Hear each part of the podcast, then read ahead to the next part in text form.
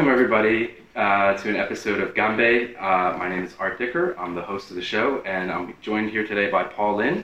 Welcome, Paul. Thank you. Uh, Paul is um, previously a chief strategy officer at OMD China. Uh, he's also currently the, uh, the chair of the marketing committee at the American Chamber of Commerce in Shanghai. And Paul, so you grew up in California and Canada. Correct. Uh, and you moved here eight years ago. Yes. What brought you here? I think a number of reasons, right? One was it was a life choice for me, right? Uh, I had uh, I was mobile. I had the ability to go. I think the second thing was obviously career.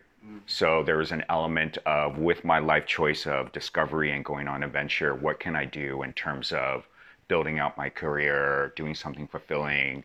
China was still relatively not as big in the news as it was today, right? Everything that you're reading now in either the New York Times or the Guardian is all about China. But I think back then it was still a little bit rough around the edges, right? So I think that ability to be in a market that was still growing, uh, a market that still had a huge amount of opportunity, um, and to kind of go back to my roots, I think was a big part of me wanting to come out here.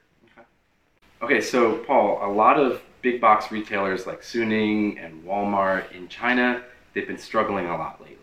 But uh, here comes Costco uh, out of nowhere, um, and they decided to come into China. So what's up with that?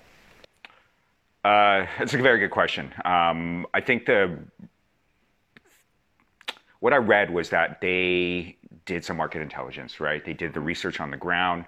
Uh, they've been all around Asia, but China was obviously an entity that they felt like they wanted to a be cautious, but at the same time do it properly, right? So they came in and they opened up a store, and all the fanfare was around this opening day. You know, queues and all these video clips coming out of old, you know, grandmas like fighting for meat and and lineups, you know, for the cash register, and the discussion was all around my peers was all around is this actually real, right, or is this staged, you know, as a way to get a nice little clip Or that then induced, right? Like, yeah. Exactly. Um, and I think, to be honest, probably Costco didn't, you know, they're probably coming in understanding all the risks and they did that assessment.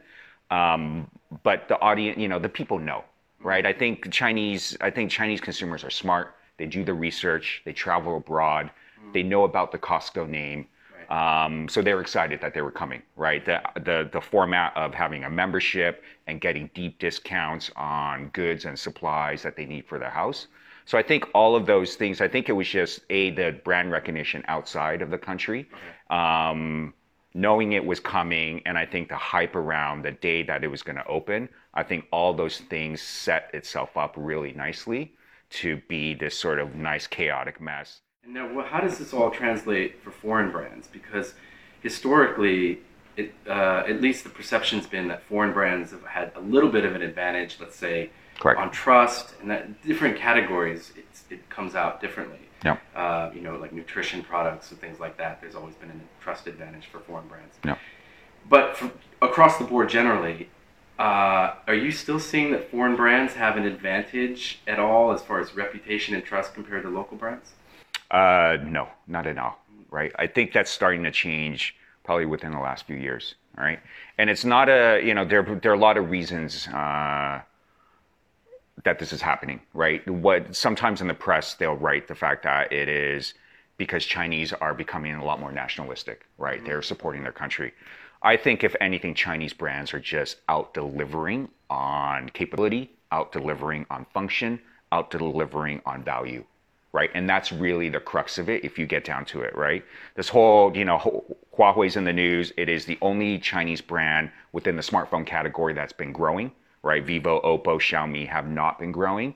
And uh, again, they're all Chinese brands as well, right? But Huawei, as if you just look at the individual product, you look at their product line, you look at what they're making in a phone or what they're putting in a phone that's catered to the local audience, catered to the middle class, catered to, you know, all spectrums, you're seeing that they're just out delivering in terms of just the wow factor within each phone. And I think if anything, foreign brands have a lot of times relied on the fact that they were foreign, right? As an entryway comfortable, maybe. Exactly, right? As a as a gateway in, as a way to build that level of trust that they didn't have to work so hard. right? And that has started to pivot and change in this market. And Chinese consumers, if anything, are the most you know knowledgeable. Mm. Uh, they do their research. They do their research here in China. They do their research. They look at uh, external sort of forums and blogs and, and, and, and, and celebrities as well, right? And they recognize that Chinese brands are, yeah, they're out delivering on, on all the sort of benefits depending on the category that you're in. And they're super competitive on price, mm-hmm. right? And I think those two factors, if anything else, are leading to Chinese brands, depending on the category, outperforming uh, Western brands.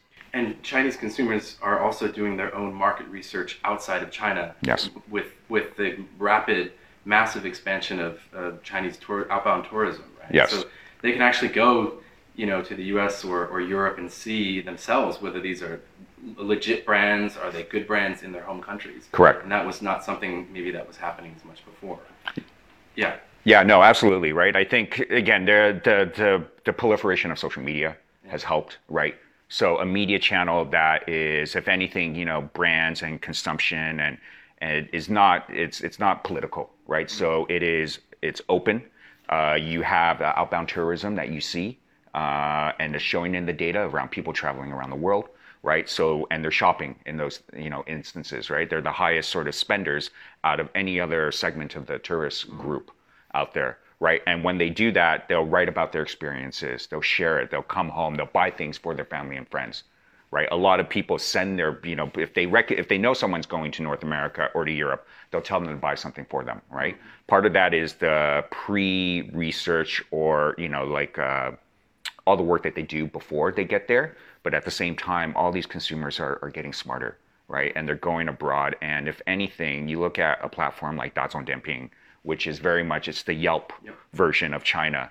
Uh, and you go abroad and you look at restaurant reviews, you look at you know shopping malls, you look at even outlets. They have a huge number of people talking about it, mm-hmm. um, and it's a way again, it's a way for them to inform themselves of where to buy, what's good or not on a Chinese platform, but in a Western context. Mm-hmm. And well, and and you you look at uh, particularly the people that are that are doing so much of the outbound traveling. It's also the younger generation. Correct. Too. Correct. Maybe even studying abroad. That's Correct. Uh, obviously been increasing a lot too. These kind of we call them post '90s uh, consumers, uh, people born after 1990, roughly equivalent to the millennials, uh, maybe in the U.S. Mm-hmm. Uh, are these folks buying habits different? Are they um, maybe as far as loyalty to brands or um, what they're expecting out of brands? Are they different in, in their habits from the older generation? Yeah, I think so. Um, but I think if anything, older the older generation is probably acclimatizing themselves to the younger generation. Okay. Um, and I'm again some of the data showing that, but some of the anecdotal research in terms of just talking to consumers, understanding how they're buying, um, even a lot of the marketing campaigns that we do, if it's to an older segment, a lot of the influence, a lot of the celebrities, a lot of the partnerships that we do are still catered to a younger set, right?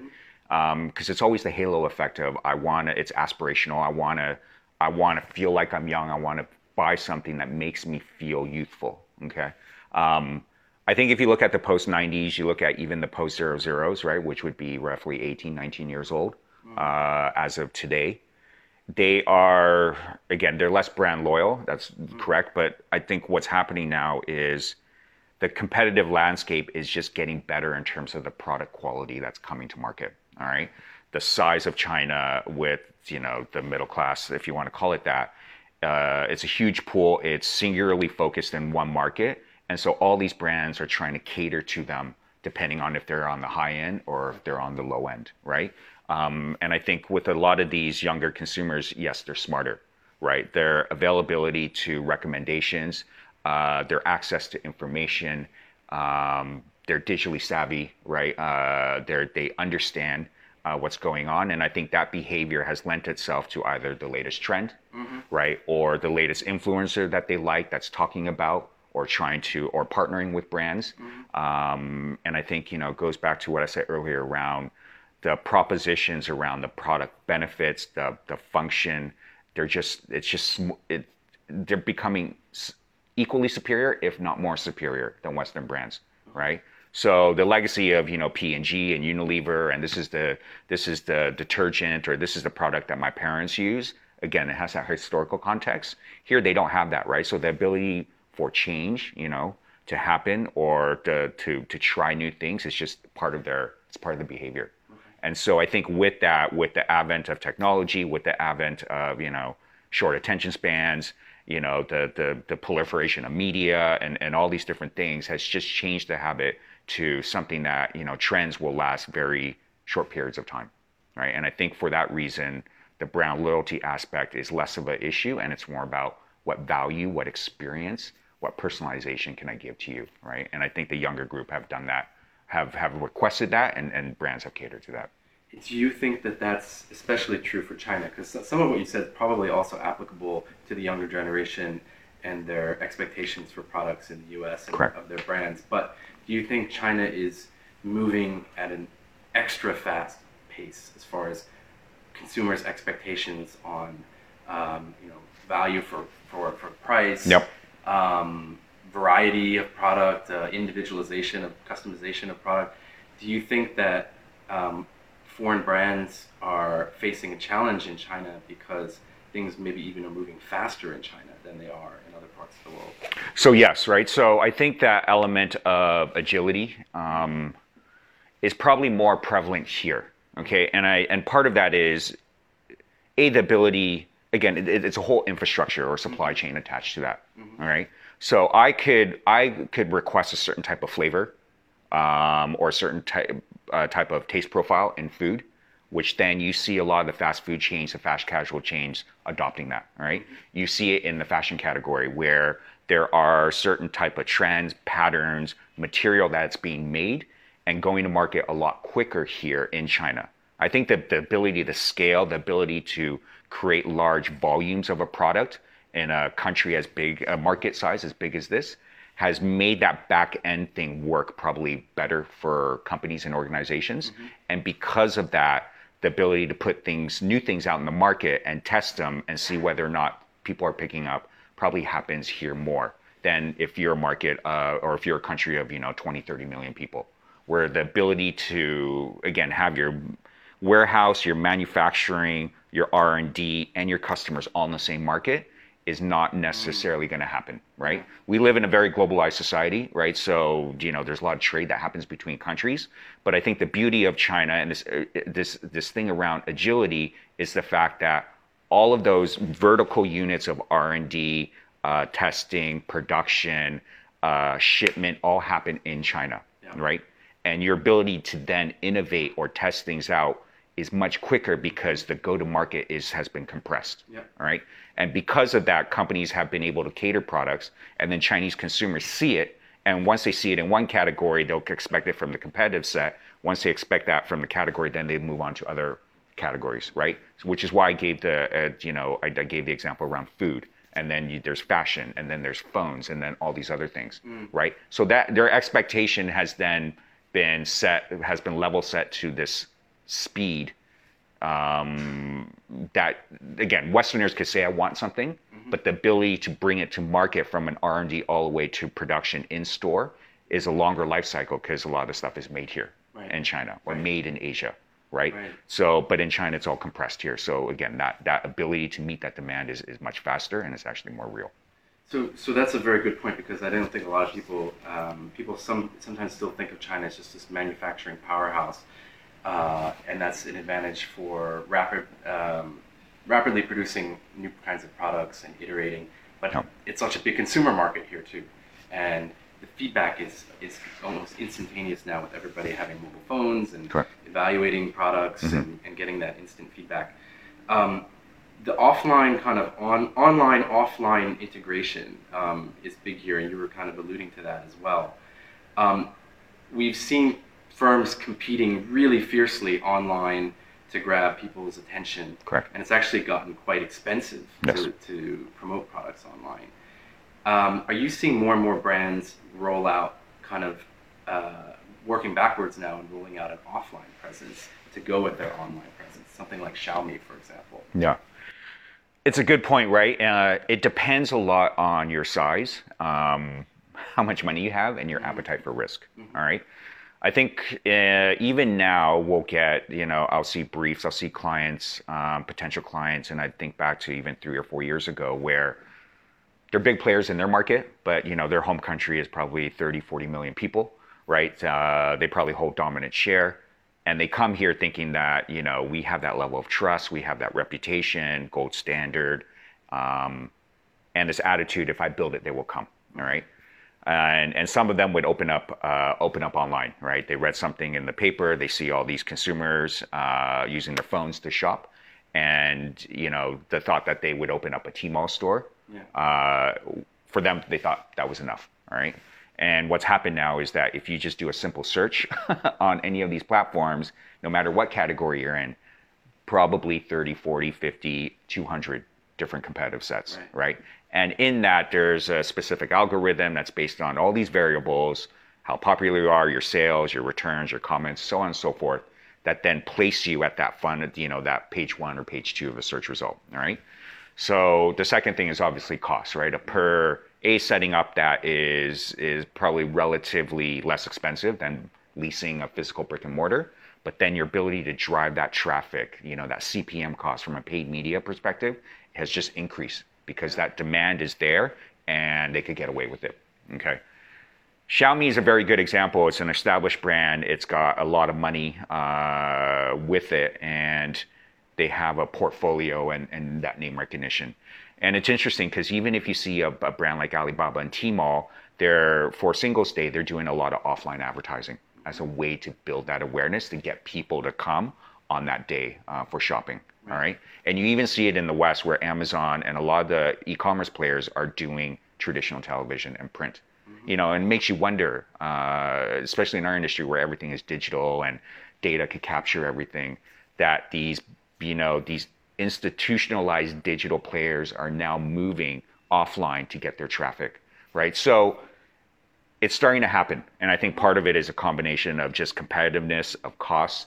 Yeah. Um, there's probably just a fatigue factor where you know there's just so much online and people are so exposed to digital and their phones that sometimes you know doing out of home and TV is actually making a bigger impact. Yeah, they're digitally overwhelmed. Exactly. So this is it's actually novel approach to be offline now. Exactly. Full circle.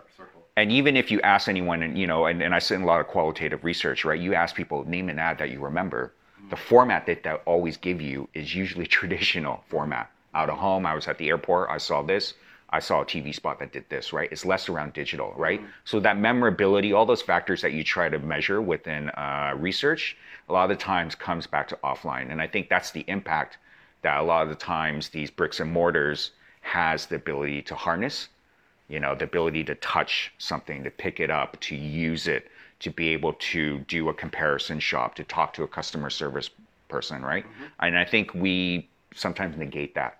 You know, we we negate that sort of that that human element that's important. Um, and again, Xiaomi probably took a very long time to get to a point where they said we're going to invest in offline retail, but they continue to grow. Um, they continue to develop more stores, um, and it's they're not losing money, right? So and you're starting to see, you know, Tmall sort of uh, again advertising and, and marketing initiatives that are happening offline.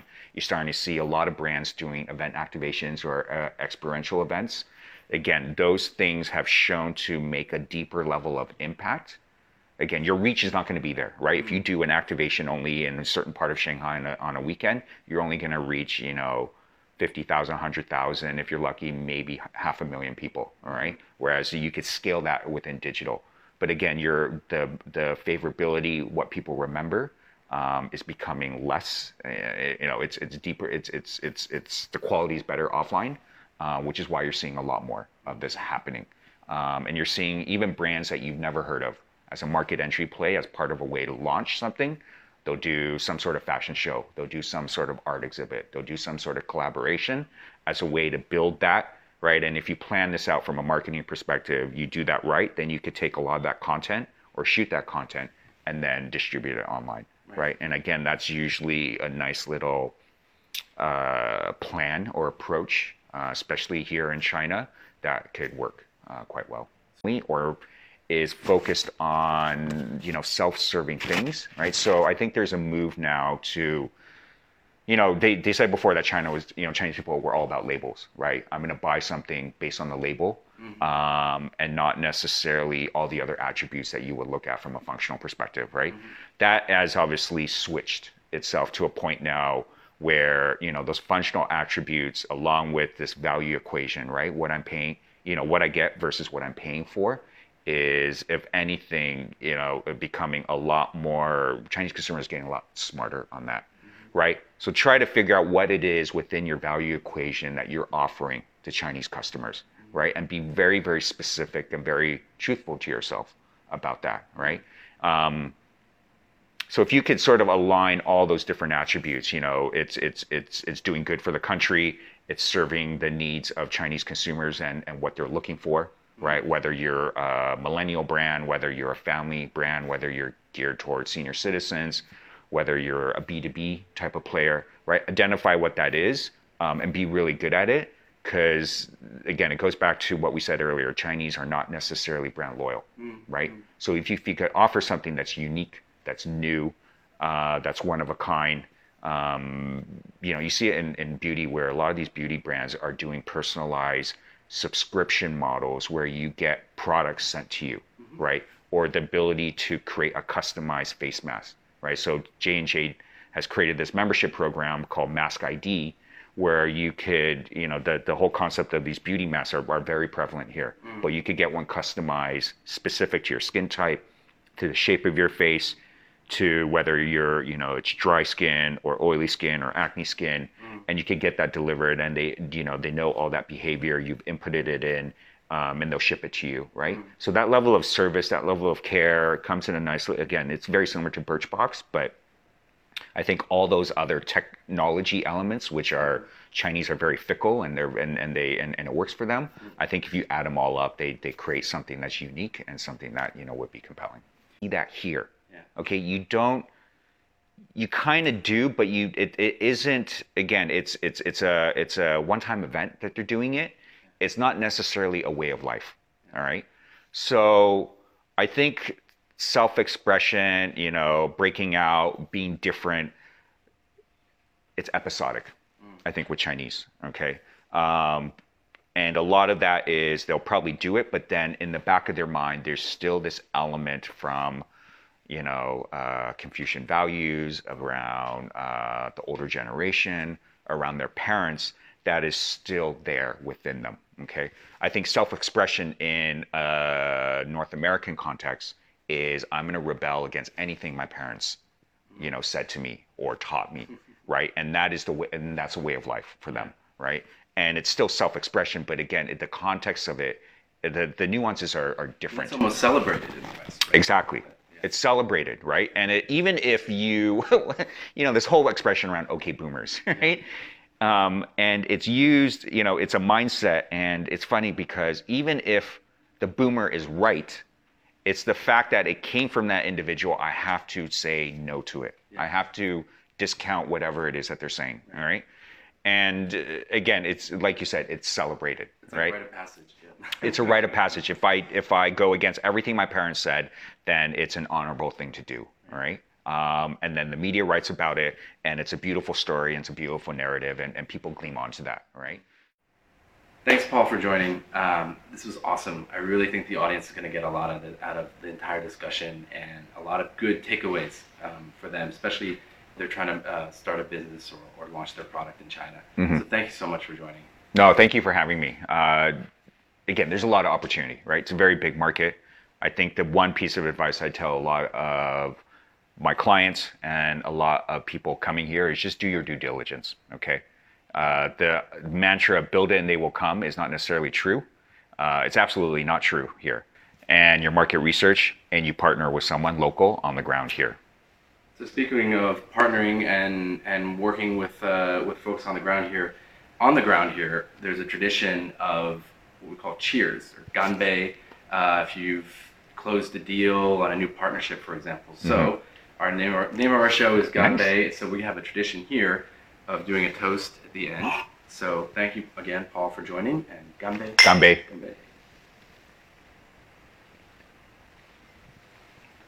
Well, welcome back, Paul. Uh, it's great to have you here. Um, we're recording this time on Zoom uh, because, uh, well, things have changed since since we last talked. And um, uh, last time we talked um, was back in November, actually. And wow. we, um, yeah, we we uh, you know, with a bit of delay with the holidays, and then this COVID nineteen virus situation um, just, just just blew up, and and um, and so things so that really affects a, a, bit of what we what we talked about before. So first, welcome back, Paul, and and how are you doing these days? Thank you, thank you. Um, you know, I'm I'm safe, right? I'm healthy, uh, and I think that's you know the most important thing uh, during this period of time. Uh, you know, there's a lot there's a lot that's been happening uh, around the world, uh, in Asia and China. Um, so I'm I'm just fortunate that I'm healthy, and the rest of my my wife is healthy, and the rest of our, our family is healthy. And there isn't uh, you know someone asked me the other day he's like do you know anyone with uh, covid? And i said no i don't. Um, and so I, I, I could be thankful for that so. Yeah yeah it's uh, I, I likewise uh, it's it's really it's a time to be grateful for the things that, that we have in life and and, uh, and not take things for granted um, absolutely well but we do you know the world the uh, business and the economy um, um, still press on, um, uh, even in even in these crazy times. Um, and one of the things you know we talked about last time was you know brands in, uh, and consumers in China, and I wanted to tie it back together and see what's changed. And one of the things we talked about before was consumers in China tended to have very high expectations of brands on value, on things like uh, customization of product for, for, for users and that whole user experience. So, what do you think, if anything, um, how are brands going to be, um, how are consumers' expectations of brands changed in a, in a post uh, virus world? Uh, it's a good question. I think so. You know, I think those level of personalization, customization, speed, is is ubiquitous. It's going to still be around, right? Um, I think the values have slightly been have definitely been altered, right? So there are, you know, there was a McKinsey report that came out recently, uh, you know, around you know what is important to you now, or what are you know what are some of the expectations that you have, or you know, you know what what outcomes are you looking at, and you know a lot of it centered around personal health, right? Um, health of yourself, health of your immediate family uh, the health and safety of the people around you, right? So your parents, your grandparents, you know, understanding that this hits, you know, people that are a lot more vulnerable.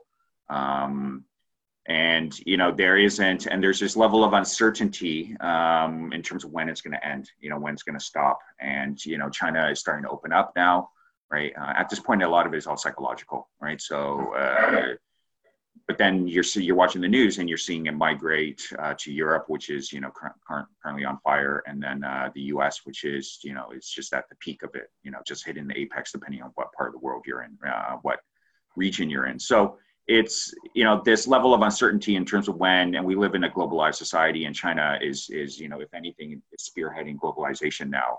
Um, versus you know some of the other countries that used to own it before right so i think that level so the values have changed right uh, i think those those things around you know those hygiene factors around speed around personalization now it will be a lot more around health and safety right so if you are food service you know a lot of delivery companies now are putting you know the name of the person that made the food the person that packed your food the person that delivered your food they're putting temperature readings on it right and they again they're you could it, it doesn't mean that it's 100% true but it's the fact that they're going through that process, which is, you know, as a brand, you're trying to showcase, um, you're trying to, you know, convey public trust, right? You're trying to add into that layer, right?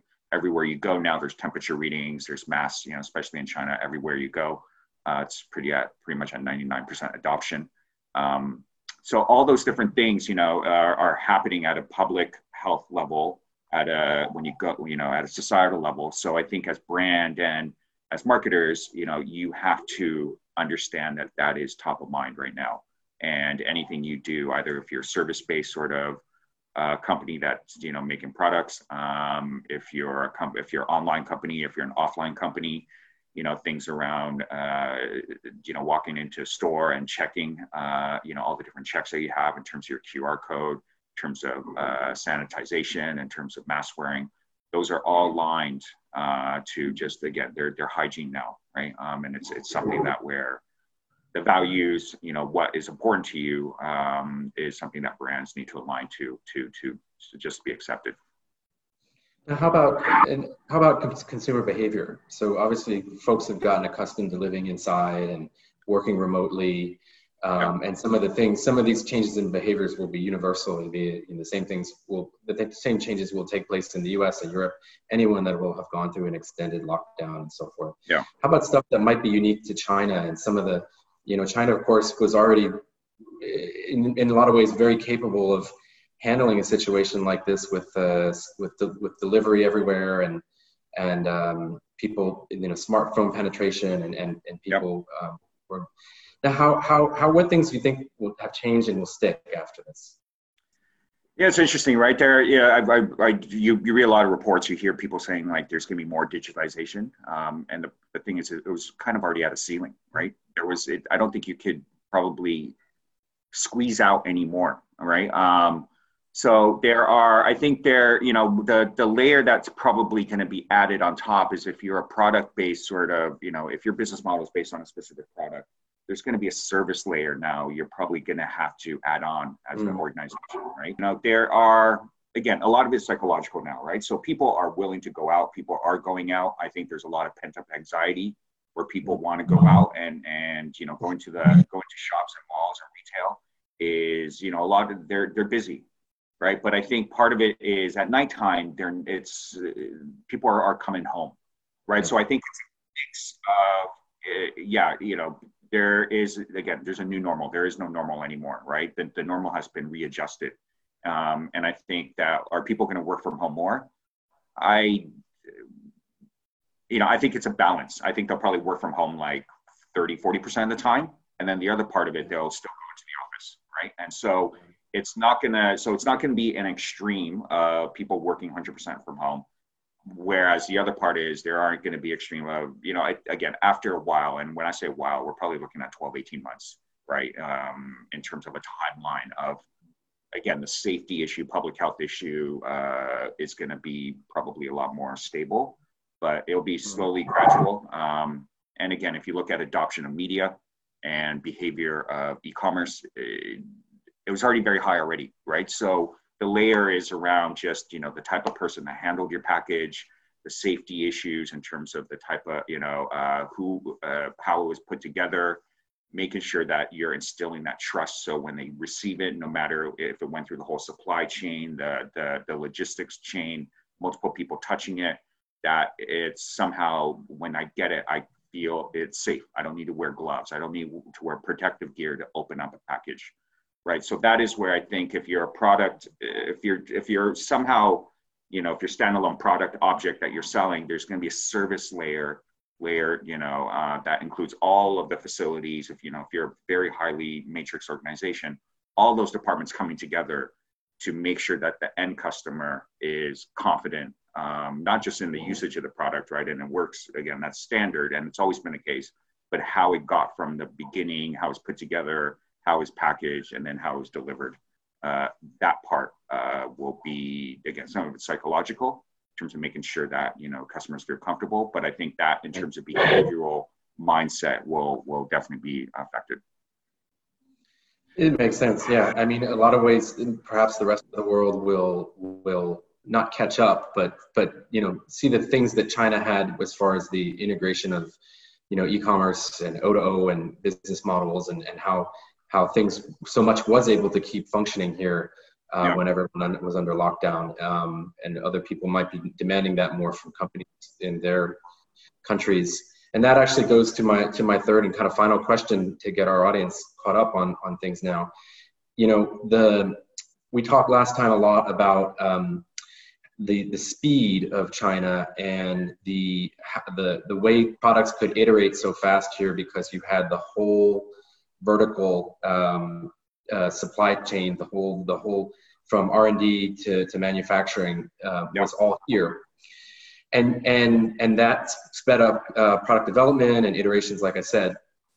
How did that speed um, showcase itself during these these uh, lockdown times during these times when um, you know uh, companies had to adapt very fast to a changing situation yeah I, I think a lot of you know the beauty is that you know in the first in the first part when we met was around the infrastructure and and, and that part of it you know it's it's not the again it's not the sexy part it's not the part you see but it's it's it, what makes sexy happen right? So that underlying infrastructure that that foundational element was again already there right? Um i think with now with if you think about it again the values of of you know what i find uh, important to me the values that i'm embracing in terms of just health and safety uh, the safety of the people around me people i think brands and and and companies then need to just look at their entire portfolio mix right? Part of it is how do i take existing things that i'm making and layer on that that that you know rather than just talking about it take action in terms of satisfying the needs um, and the mindset of customers uh, now right the second part is if you do not have a product that sort of satisfies that then you need to then build in that product uh, to be able to do that okay you hear, you know, very simple example is all around, again, everything is all around public health. So to being able to re- engineer your factories uh, to then start making masks, to make gowns, to make anything uh, that, you know, uh, frontline workers and, and hospital and, and, and all the people need to wear. And then, you know, now they're exporting all of that stuff, right? So, but I think if we focus on the on the domestic market and what brands need to do, again, they need to align to a lot of those uh, uh, values that people have if you're an online business, there are, you know, before the before coronavirus and now year, you know, afterwards, part of it is you might need to have something that is offline to showcase health and safety, right? To be able to show the technology that is catering um, to a lot of the needs um, and the things that you're worried about now versus before, because again, there's only so much interaction. Uh, being able to touch things, feel things, have someone at, you know answer questions.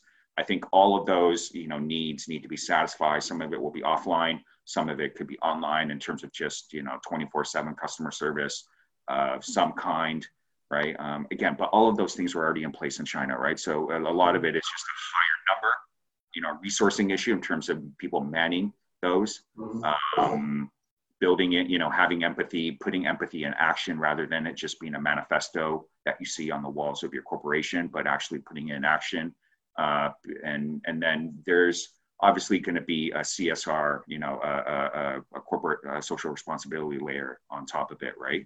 What you're donating, um, the outreach you're doing in terms of, uh, you know, it could be as simple as Wuhan and Hubei, but the people around you, your support of frontline workers and hospital and all those things. So those things are going to be a lot more prevalent.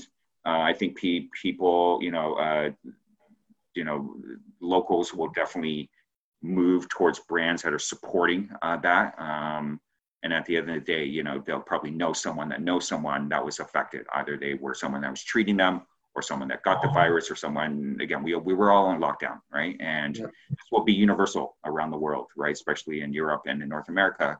They'll be somehow, they'll know someone that knows someone, right? Um, and that, and that will have a deep impact uh, because there's a common denominator in terms of the suffering, the anxiety, um, and the experience that we all went through. Yeah, in, in that way, it really it really brings people together, um, and I think people, especially in China, kind of, you know, being the first country that went through it, is a was kind of a collective bonding experience almost. You know, people were, were rallying for everyone in, in, in, in Wuhan to, you know, Wuhan Jiayou to, to, to get through that the situation, and and so it's definitely a coming together, and it's interesting to see it, will be interesting to see how that keeps playing out as far as um, um, you know consumer behavior. I think you highlighted a lot of things that we and, and trends and and expectations of brands. Um, it feels like a changed world. It really feels like um, uh, like we went through uh, this somewhat traumatic experience for everybody. Some much more so than others, and we've come out. It's starting to come out on the other side, at least in China, and uh, it's it's uh, it's things have changed, right? I, I think that's the simplest way to put it. Things have really fundamentally changed in so many ways. Yeah, right. You know, and, and again, we, we focus a lot on the public health layer, right? Uh, but there's the economic uh, aspect of it, right? So uh, at the very beginning, right, China started and people weren't working, right? So there was no economic activity internally here.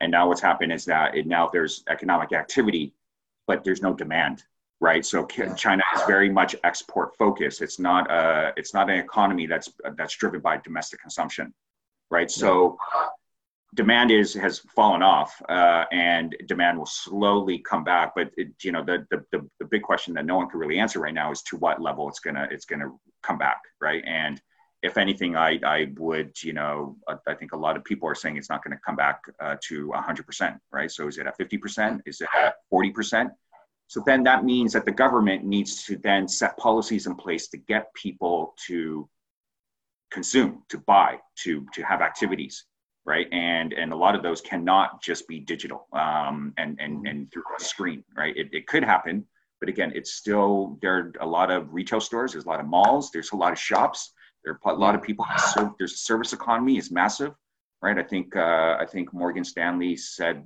you know, I read a piece the other day that said there's 50 or 60 million unemployed uh, in the service sector in China, right? Um, and then another yeah, you know, 20 million in in, uh, in, in in in manufacturing. So it's it, and it's again, it's not going to get better. Um, so then the government. So then again, how do we drive domestic consumption around that? And then people are going to you know this anxiety around their jobs and economics and and you know getting a raise or all these things like they were before. Yeah.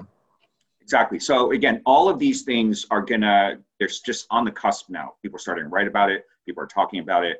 Um, it's not going to get better right and so you you know as a as brands as or as companies you need to keep that in mind and use that again think about the values and the and the perception and the behaviors and the mindset that people are going to have six months eight months you know literally 24 months um, right.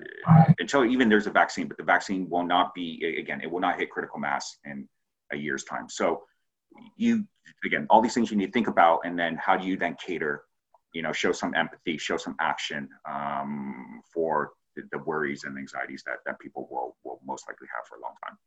I can picture, uh, let's say, uh, you know, we talked last time about uh, how uh, there's so much uh, expensive uh, online advertising, but things like TV commercials and traditional media still makes the biggest impression in people and what they remember. I could, I could picture a, a TV commercial going something like, I could picture something flopping where it would be like, okay, we made it through. Let's go celebrate, right? Kind of, uh, you know, let's go out to Disney, Disney World or, or the Disney Resort or something like that, which doesn't doesn't sound right, right? It doesn't. It it it, it neglects all the people that have been left behind, figuratively and literally, versus a message that might say, you know, show your loved ones around you and and all that some of the sacrifices that people have made and nurses and the hospitals and so forth. And it's like it's a time to be thankful, and then just maybe put somehow throw your brand very subtly in that message and and kind of didiao as we would you'd say in Chinese, right? It's something yeah. a little more res- reserved and humble.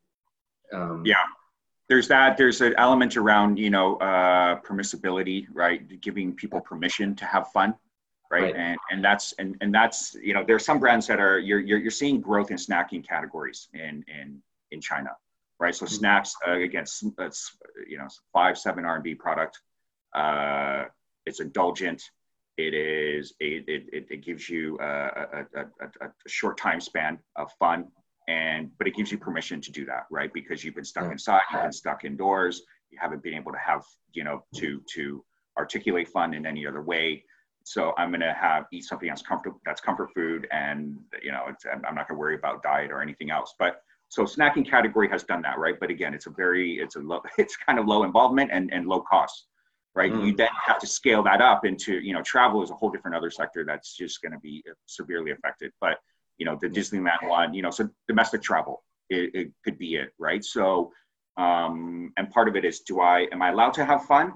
You know, so there's still people suffering. Yep. You know, brands that can sort of do that balance very well, that give, that allow, you know, uh, people the permission uh, to, to do that, I think is, again, it, it, it's something depending on the category and, and, and what you make and what you do. But, that's an area that I think is is is going to be part of the strategic thinking um, as you as you you know in the next uh, while.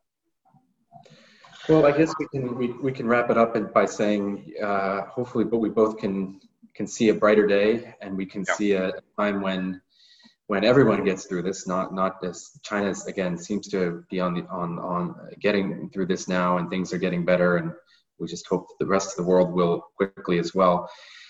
But we, it seems like we will get through this. Uh, things will get eventually get some, something back to normal around the world, and um, life will go on. Uh, changed as we've discussed, but but it will go on. And um, I don't know, Paul, there anything, any any other closing things you you want to say? Um, No, I, Or- I you know, are just just you know, stay healthy. You know, uh, go have some fun, right? Um, I think it's a balance, and uh, Yeah. I think for people watching here, eh, again, like you know, don't. It's it's all psychological at this point, right? And and it's if, if anything, go you, you know you're allowed to go and, and have fun and be indulgent and, and do those things, right? Um because people that are suffering would still want you to do those things, right? Um, exactly. and and that's not a way to live life. Uh, so, but yeah, it, you know, it'll be very interesting to see what happens, and and love to do. We could do a follow up in a year's time, right? Um, Mhm. But it, it would be those would be my last words. yeah.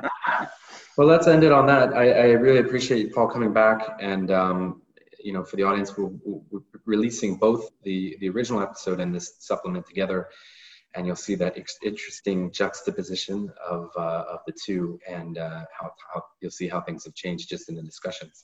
Thanks, Paul. Really appreciate you coming back on again. Thank you.